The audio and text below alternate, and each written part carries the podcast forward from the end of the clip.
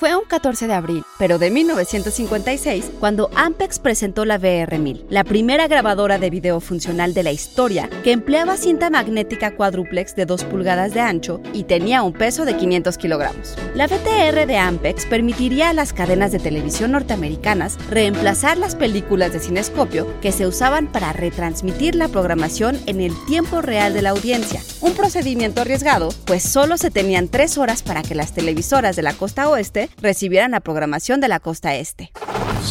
Institute.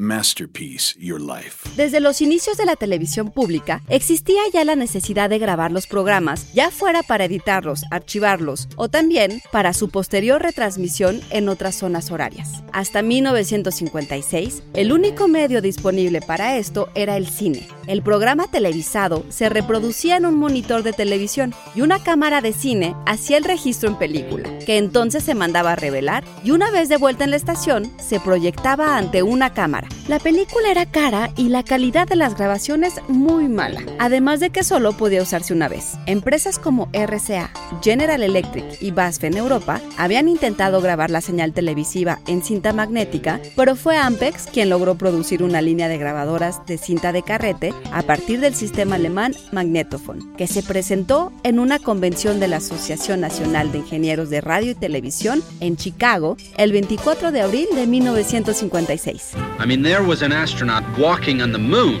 and we were watching it on TV. I didn't see it. Oh, you're kidding.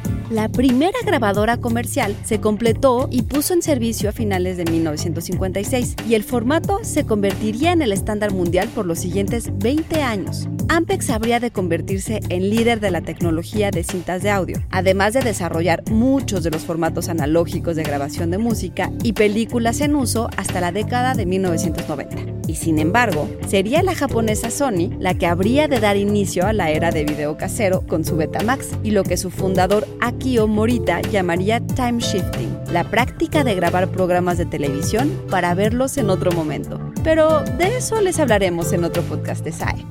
Guión Antonio Camarillo, con información del servicio de streaming Colpix y la Engineering and Technology History Wiki. Y grabando desde casa, Ana Goyenechea. Nos escuchamos en la próxima cápsula SAE.